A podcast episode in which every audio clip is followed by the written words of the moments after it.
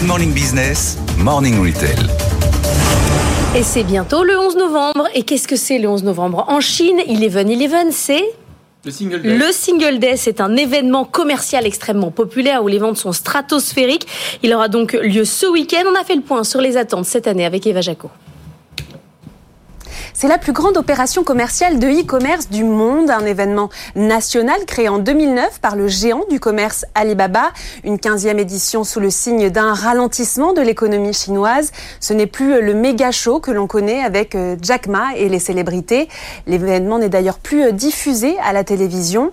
Les consommateurs euh, se sont lassés, 70% d'entre eux ne sont plus excités par le Single Day car ils peuvent bénéficier d'offres tout au long de l'année. C'est donc un gros défi pour Alibaba cette année qui marque justement l'anniversaire du 11-11 qui a fait euh, 84,5 milliards de dollars de volume d'affaires global l'an dernier. Alors même si ce chiffre n'est plus en croissance depuis le Covid, le Single Day reste un exploit technologique avec les milliards de transactions effectuées en une journée.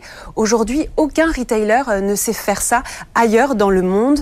Des paniers qui se remplissent bien souvent à partir euh, du 1er novembre. Le flux physique est anticipé et les commandes sont officialisées le jour J.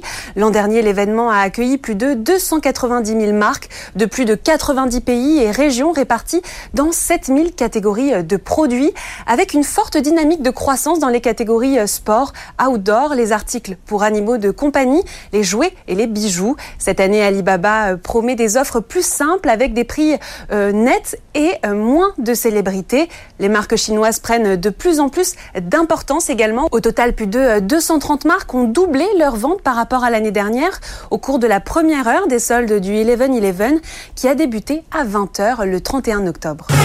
Good Morning Business, la pépite du web.